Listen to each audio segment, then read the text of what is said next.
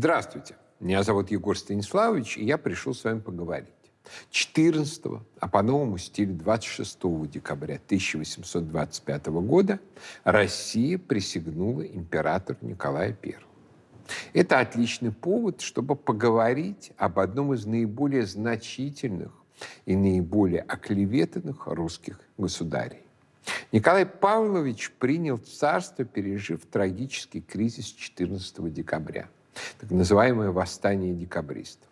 К концу царствования Александра Благословенного страна зашла в тяжелый внутриполитический кризис.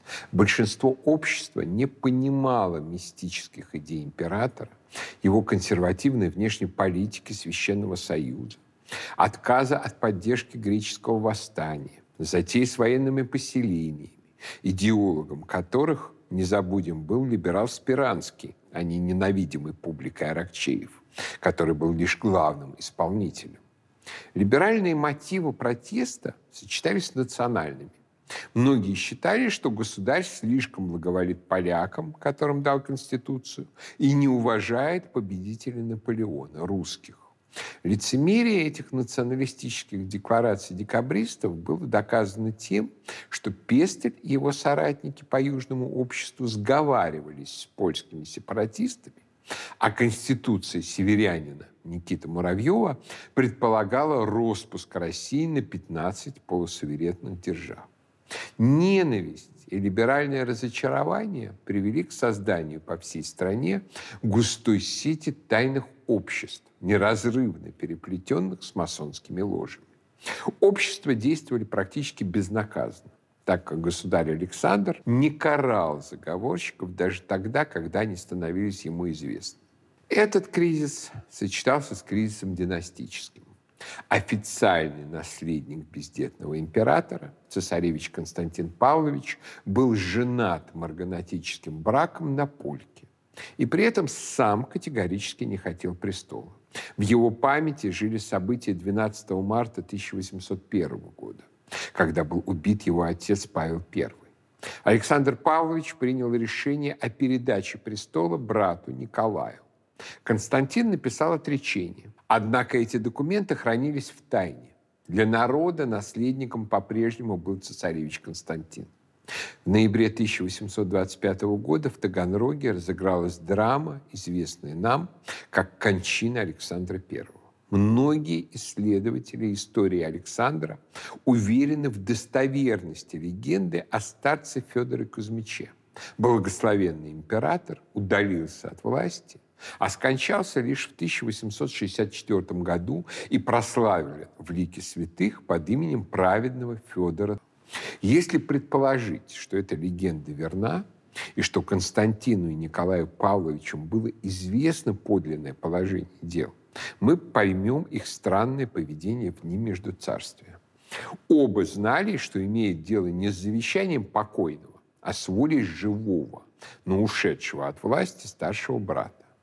Именно поэтому Константин был так тверд в отказе от престола, несмотря на давление на него его сторонников. А движение константиновцев, возглавленное военным губернатором Санкт-Петербурга графом Милорадовичем, было чрезвычайно напористо. Константиновцы ценили в цесаревиче боевого генерала, соратника еще Суворова, считали Николая сухим педантом, были уверены в том, что при Константине им будет больше воли. Не смущала их даже полузаконная жена полячка, княгиня Лович. Константиновцы превалировали и в среде либеральной бюрократии которая рассчитывала, что не слишком рвущийся царствовать император либо даст конституцию, либо уступит власть либеральным сановникам. Декабристы намеревались в случае воцарения Константина законспирировать свое общество и делать карьеру в гвардии, обеспечивая себе прочной позиции для будущего переворота. Милорадович, по сути, силой и шантажом вынудил Николая Павловича присягнуть Константину, напоминая про это про 60 тысяч штыков в своем кармане. А его сторонники продолжили давление на провозглашенного императора, вынуждая Константина принять престол. Однако тот оказался непреклонен. Не захотел и приезжать в Петербург, и публично отрекаться. Николаю Павловичу пришлось провозглашать себя императором самому, навлекая обвинения в узурпации. Не будем забывать, что из-за неизвестности большинству народа ситуации с престолонаследием в глазах толпы Николай Павлович выглядел узурпатором-самозванцем, отобравшим престолу законного наследника Константина, на чем спекулировали заговорщики-декабристы. «Завтра поутру я либо государь, либо без дыхания», говорил император накануне, сам не зная, что будет и готовил свою супругу к тому, чтобы мужественно и по-христиански принять смерть. Вечером 13 декабря он сказал своей супруге Александре Федоровне, неизвестно, что ожидает нас. Обещай мне проявить мужество, и если придется умереть, умереть с честью. Тогда-то с Николаем Павловичем и произошло то, что можно без обиняков назвать чудом 14 декабря. Несколько раз рядом с императором оказывались вооруженные заговорщики. Якубович, Булатов, которым достаточно было сделать один пистолетный выстрел. Но никто из них так и не посмел посягнуть на жизнь государя. Мятежные лейб-гренадеры ворвались в Зимний дворец и могли бы захватить государыня и наследника. Но чудом всего пятью минутами раньше дворец занял лично преданный Николаю Павловичу саперный батальон, единственный его надежный резерв. Пропущенные императором на Сенатскую площадь гренадеры также не осмелились посягнуть на его жизнь. Хотя умолявший их прекратить бунт полковник Стюрлер был убит. Дело заговорщиков разваливалось, а дело государя восторжествовало. И в этом он до конца жизни видел знамение проведения, не только о себе лично, но и о призвании веренной ему империи.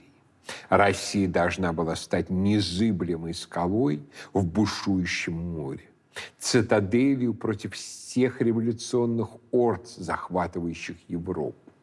Христианский национальный порядок против безбожного космополитического бунта – Такова была картина мира Николая I. Три десятилетия своего царствования император подчинял свою политику и свой личный образ действий этому сценарию.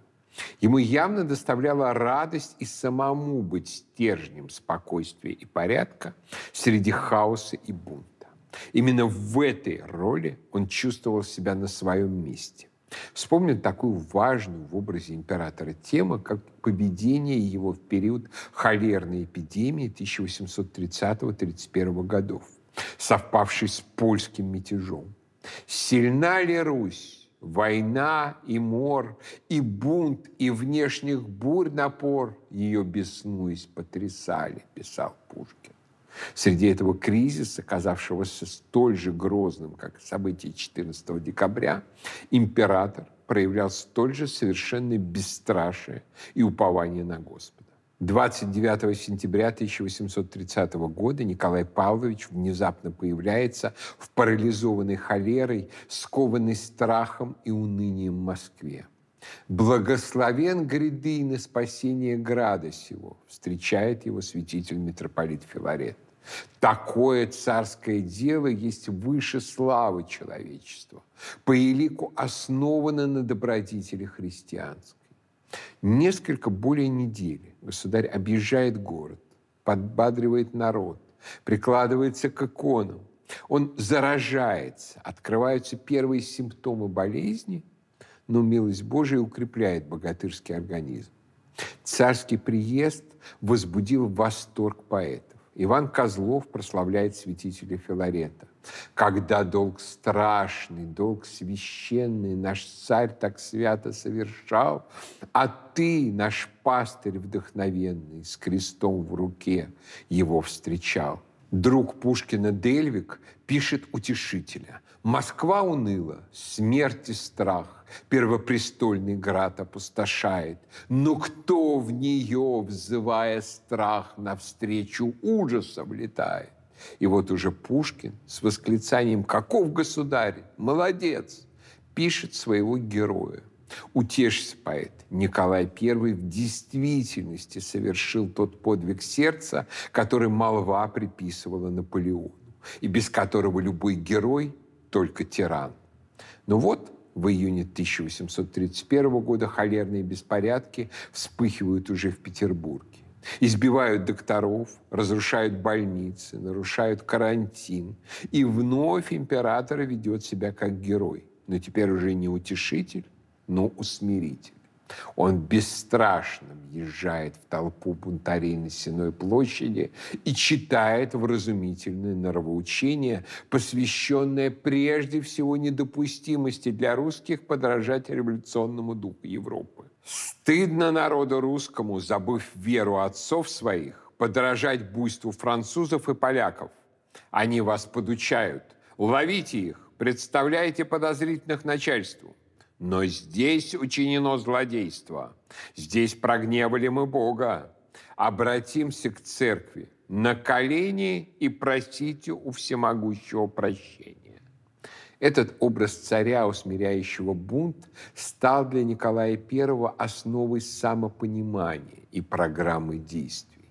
А той силой, тем средством, к которому он решил обратиться, чтобы укрепить нацию на пути противостояния революции, стала идея русскости. В эпоху формирования агрессивных революционных наций у русского императора созрел дерзкий замысел создать первую в истории контрреволюционную нацию. Укрепление национального начала должно было стать той силой, о которую разобьется революция. Эпоха Николая I – это время русского национализма у власти. Настолько сознательного и продуманного, насколько только мог быть национализм этого периода. В его основе лежала программа царя по единению с народом именно на основе русскости. Николай I так часто, как никто из его предшественников с Петровской эпохи, посещает Москву. Фактически Первопрестольная возвращает себе часть столичных функций. Характерен в этом смысле и мотив, который царь вставил, обосновывая строительство железной дороги между Москвой и Петербургом. Петербургу делали одно нарекание, что он на конце России и далек от центра империи. Теперь это исчезнет. Через железную дорогу Петербург будет в Москве и Москва в Кронштадте. Посещая Москву, император вводит ритуал поклона царя народу русскому с Красного Крыльца. В этом ритуале соединяются идеи единения с народом, русской национальной особости и антиреволюционности.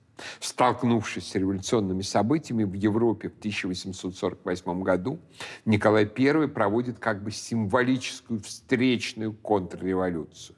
В манифесте 14 марта 1948 он провозглашает «Мы готовы встретить врагов наших, где бы они ни предстали, и, не щадя себя, будем в неразрывном союзе со святой нашей Русью защищать честь имени русского и неприкосновенность пределов наших. Мы удостоверены, что всякий русский, всякий верноподданный наш ответит радостно на призыв своего государя, что древний наш возглас за веру царя и отечества и ныне предукажет нам путь к победе. В апреле 49-го и в августе 51-го, посетив Москву, он каждый раз совершает поклон народу. От другого московского ритуала царя веет домашней теплотой. Посетив Москву, он с императрицей старается побывать в древнем селе Коломенском, былой резиденции царя Алексея Михайловича. И, зайдя в тамошнюю церковь, и застав там венчающиеся крестьянские пары, щедро их одаривает. Создание национальной архитектуры, не находящейся в рабской зависимости от идей и практики классицизма, становится в царствовании Николая I важной идеологической задачей. В 1834 году архитектор Быковский произносит программную речь. Мы должны подражать не формам древних, а примеру их, иметь архитектуру собственную, национальную, и да проявится настоящий дух нашего Отечества и в произведениях архитектуры, и да возвестит она позднейшему потомству о благоденствии и нравственной силе России. Тем архитектором, который взялся воплотить идеологическую программу государя в камне, стал Константин Андреевич Тон. Он получил блестящее архитектурное образование в Италии и был отлично осведомлен в технике и идеях Ренессанса и классицизма. Однако Тон оказался способен пойти тем путем, который пошли приехавшие в Россию итальянские архитекторы, создатели Московского Кремля, объединившие традиции Владимира Суздальского зодчества и ренессансной художественной техники. В 1832 император утверждает проект Тона по строительству храма Христа Спасителя, который был завершен и освящен уже в другую эпоху, в начале царствования Александра III. Стиль византийский, сроднившись с давних пор с элементами нашей народности, образовал церковную нашу архитектуру, подчеркивал сам Тон. Архитектор выбрал за образец собора Московского Кремля с их простотой и строгой кубической формой и традиционным русско-византийским пятиглавием. При этом сами кремлевские соборы были синтезом русской православной архитектуры и ренессансной строительной техники. Отказываясь от классицизма как догматической системы, то он при этом не отказывался от ренессансного метода обращения с русским материалом, от устоявшегося взаимодействия итальянской и русской традиции.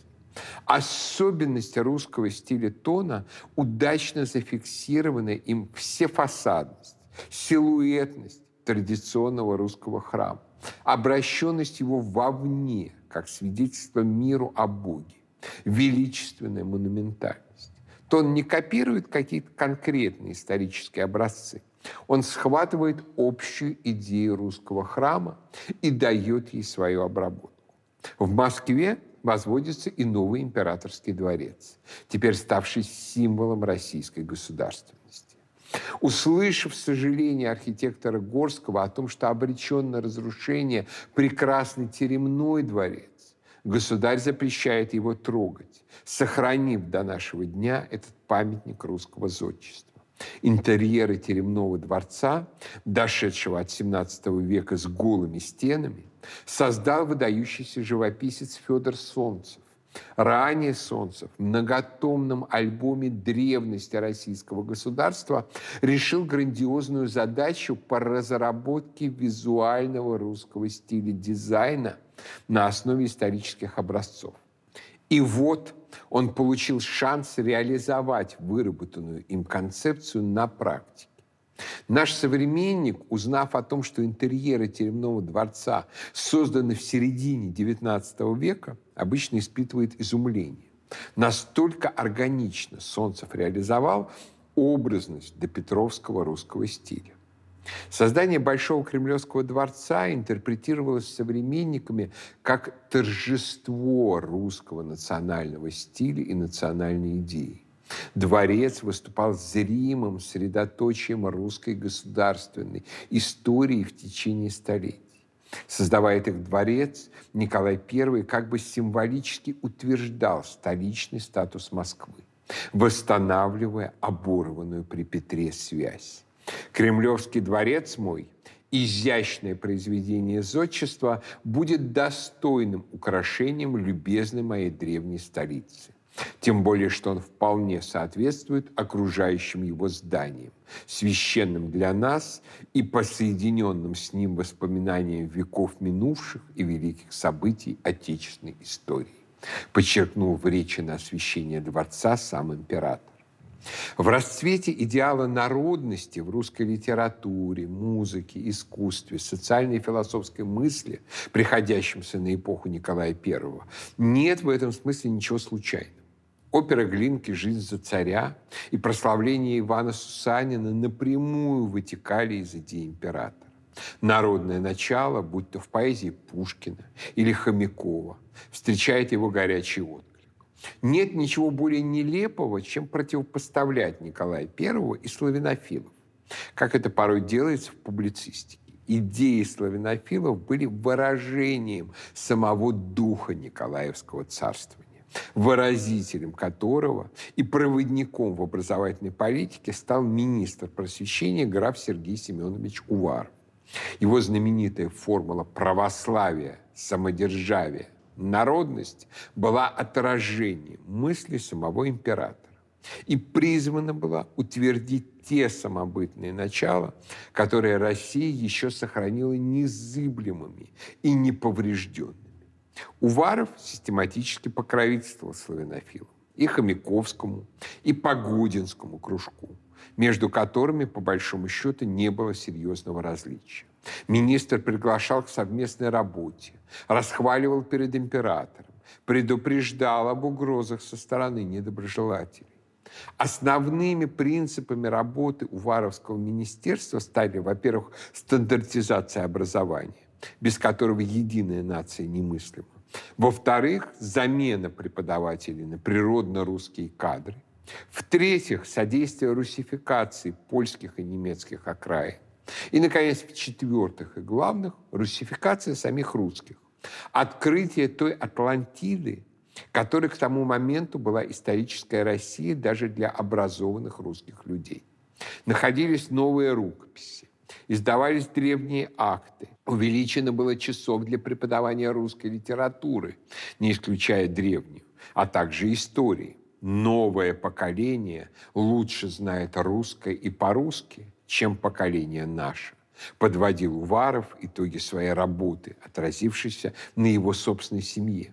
В то время как сам министр лучше владел французским, чем русским, его сын Алексей Сергеевич стал видным специалистом по древнерусскому искусству и основателем русской научной археологии.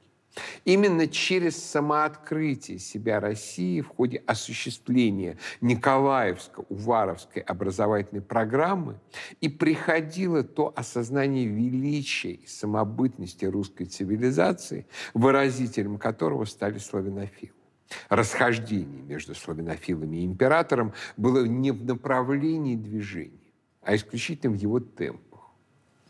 Характерен в этом смысле эпизод с кратковременным арестом Юрия Самарина, помещенного в крепость за чтение своих писем из Риги, в которых осуждалось русофобское направление азийских немцев и их нежелание стать органической частью русской империи. Причиной императорского гнева было не столько направление мыслей Самарину, сколько нарушение им чиновником для особых поручений с субординацией. Он был направлен делать ревизию, а не злить аздейцев. При этом, по сути, в необходимости русификации Прибалтики не сомневались ни сам государь, ни его русская часть окружения. Но они считали, что немцев надо брать осадой, постепенно, внушая им, что русские больше не младенец, нуждающийся в европейском дядьке. А Самарин пошел на штурм с мечом в руках, как Магомед, как выражался император. Да еще и поставил в походе под сомнение национальный характер самой русской монархии. Не национальный дух хотел подавить император. Не может подлежать сомнению, что мысли, высказанные в рижских письмах, были в сущности сочувственны государю.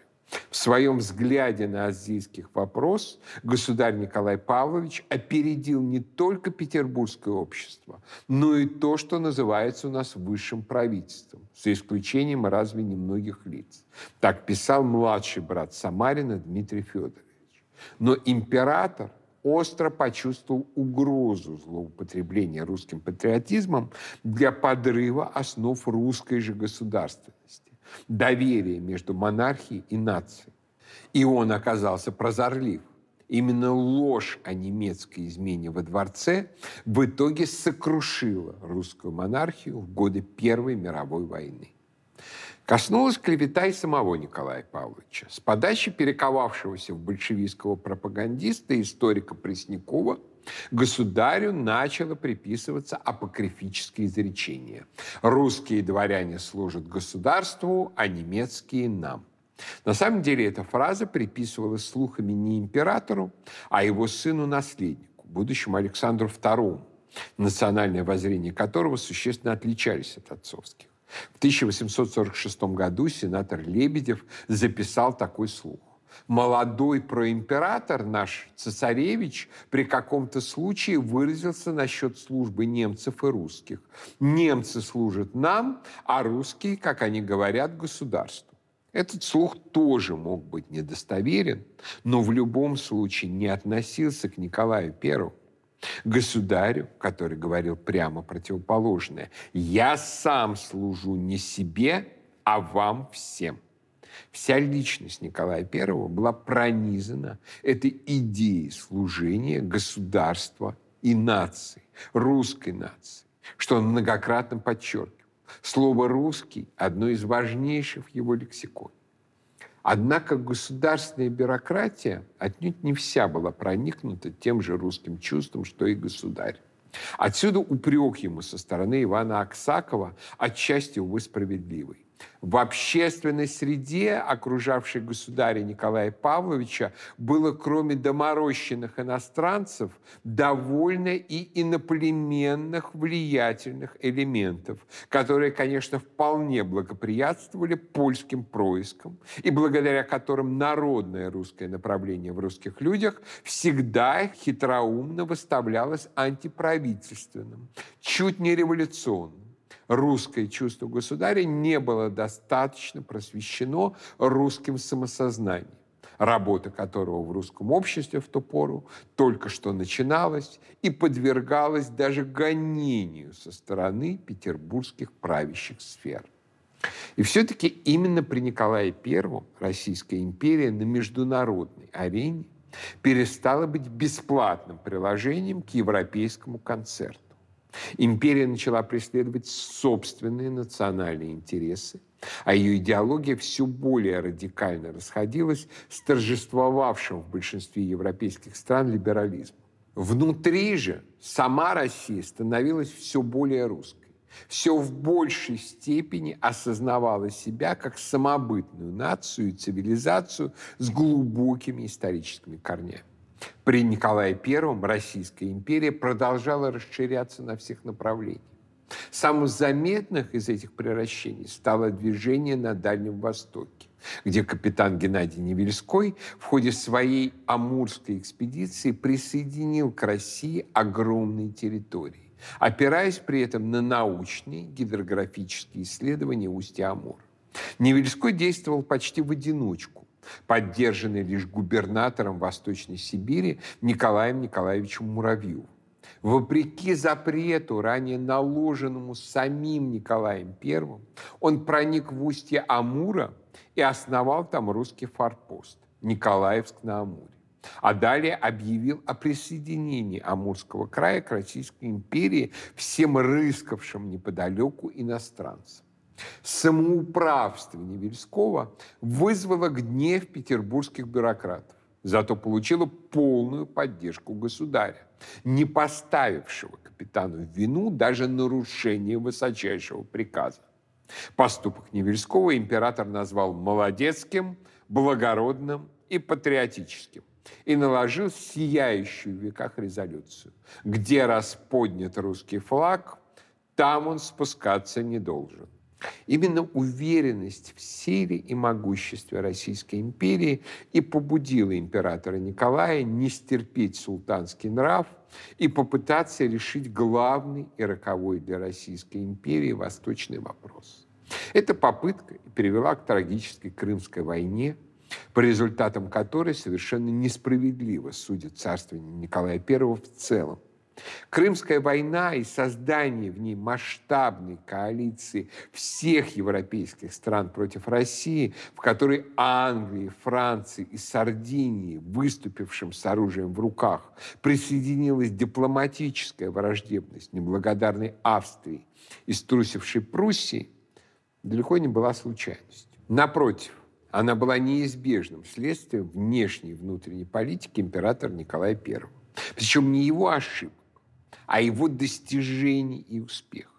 Того, что он сделал Россию оплотом консерватизма и самобытности. Россия вела эту войну одна против всей Европы. Вела одновременно на четырех фронтах – Крымском, Кавказском, Балтийском, Североморском и Дальневосточном. Причем одерживала порой блистательные победы остановив минами английский флот на Балтике, разгромив английскую эскадру под Петропавловском, уничтожив цвет английской аристократии в Балаклавской долине, наконец взяв казавшуюся неприступной турецкую крепость Карс. Однако 18 февраля 2 марта 1855 года император Всероссийский Николай I скончался в Зимнем дворце в Санкт-Петербурге. Смерть его была образцом смерти христианина, государя, человека покаяния, распорядительности, ясного сознания, невозмутимейшего мужества, писал святитель Иннокентий Херсонский. И единодушно подтверждали это же все многочисленные свидетели этой кончины. Это, впрочем, не помешало отчаянно ненавидевшим государя-иностранцам и отечественным либералам распускать низкие слухи о его самоубийстве из-за якобы поражения в Крымской войне. Хотя война эта в феврале 1855 года отнюдь не должна была казаться проигранной. Несмотря на ряд трагических неудач, империя и ее форпост Севастополь держались твердо. Усилия антирусской коалиции локализовались в Крыму. Государь обдумывал способы рассчитаться с Австрией, нанесший коварный дипломатический удар в спину, который и предопределил большинство неудач России. Неизвестно, как бы закончилось это великое противостояние с Европой, если бы новый государь Александр II не спешил бы избавиться от тяготившей его и мешавшей начать реформы войны. Громадная фигура императора Николая I возвышается над русской историей так же, как возвышалась над ней фигура Петра Великого, определяя многие ее рамки и сюжеты. Период русской истории от Петра Великого до кончины Александра должно назвать периодом европейским. С императора Николая, при котором всякое предприятие на пользу и славу Отечества предприятие русское принимается с благословением, начинается новый период русской истории, период национальный.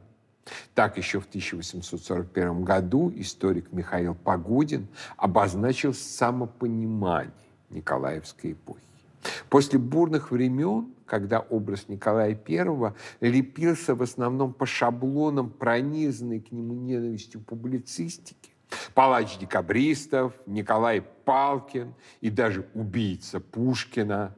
Сегодня у нас есть все основания вернуться к погодинской оценке. Подвигом императора Николая Павловича было создание в России государства и нации. Хороши были или плохо николаевские столоначальники во главе с гоголевским городничим. Они выстроили систему публичной власти современного уровня альтернативную отношениям помещик-крестьянин. А без такой системы об освобождении крестьян говорить не приходилось. Образовательными реформами графа Уварова создан был слой носителей ясного национального самосознания и идентичности, обладающих исторической памятью на всю тысячелетнюю глубину русской истории, осознающих цивилизационную уникальность России. Именно за Николаевское царствование сформировалась та великая русская культура, которая стала якорем идентичности русских даже в катастрофическом XX веке. Петровские европеизаторские реформы ликвидировали старую самобытную Россию. Создавшаяся великолепная военная империя была, однако, в культурном смысле полуфабрикатом. Именно в эпоху Николая I и по воле самодержца вместо полуфабриката появился полноценный продукт, имевший право называться русской нацией в координатах нового времени. Философ Константин Леонтьев, бывший выдающимся ревнителем памяти императора, подчеркивал, любое высокое органическое развитие требует твердой, строгой формы. Именно эту форму придал России Николай I. И в этой форме мы живем и будем жить впредь. Николаевская Россия в известном смысле не кончится никогда. Конец Николаевской формы означал бы и конец России, перешедшей к бесформенности. Именно в царствовании Николая I сформировалась Россия, как мы ее знаем, система современного государства, парадигма русской национальной культуры высочайшего уровня, историческое самосознание с его глубиной и ощущением исторического фундамента. По большому счету, даже большевики не так уж много смогли изменить в этой конструкции. Она оказалась сильнее и прочнее даже революции. Съезды партии и пленумы Верховного Совета проходили в Большом Кремлевском дворце, пусть и уродливо перестроен. А над Петербургом по-прежнему скакал всадник в высокой каске, которого не решились убрать ввиду высокой художественной ценности. Пусть Николай I не смог предотвратить революцию, он смог оказаться прочнее и долговечнее ее. А пока я прощаюсь, но наш разговор не кончен.